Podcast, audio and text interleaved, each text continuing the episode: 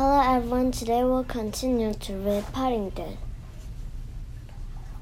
Oh dear, said Paddington, I accept it's my disappearing egg.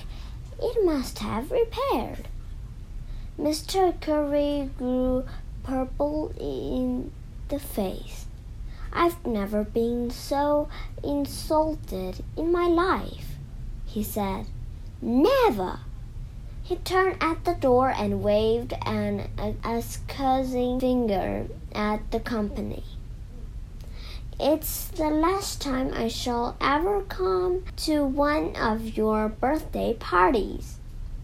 Henry, said Mrs. Brown as the door closed behind Mr. Curry, you really oughtn't to laugh. Mr. Brown tried hard to keep a straight face. It's no good, he said, bursting out. I can't help it. Did you see his face when all the cogs rolled out?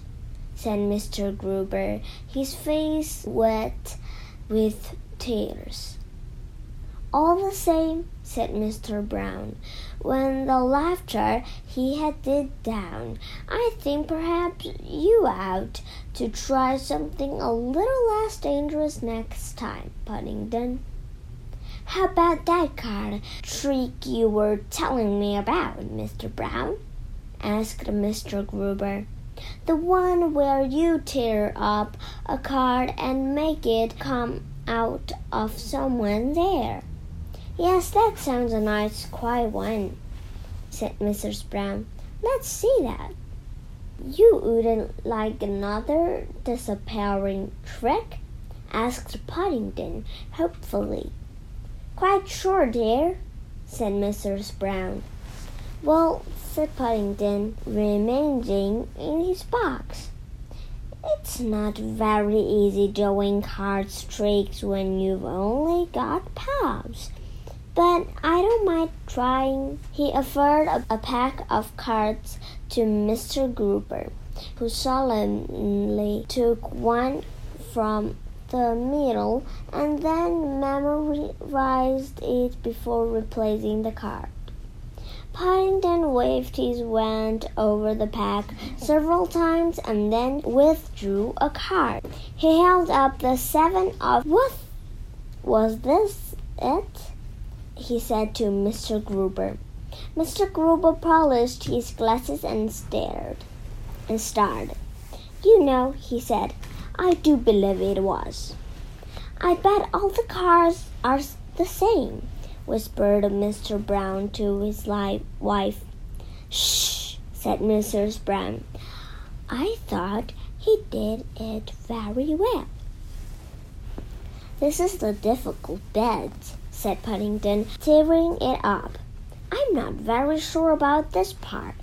He put the pieces under his handkerchief and tapped them several times with the wand. Oh, said Mr. Gruber, rubbing the side of his head.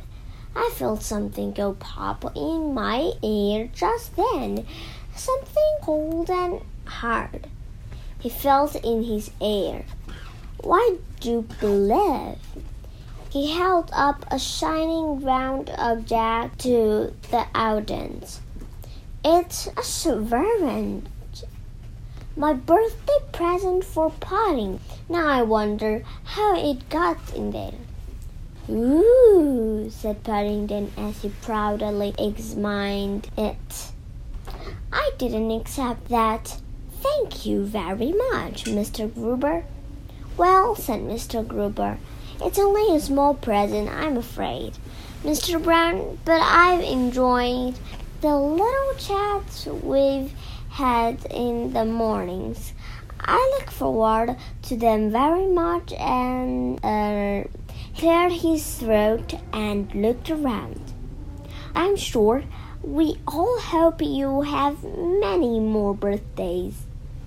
When the chorus of agreement had died down, Mr. Brown rose and looked at the clock.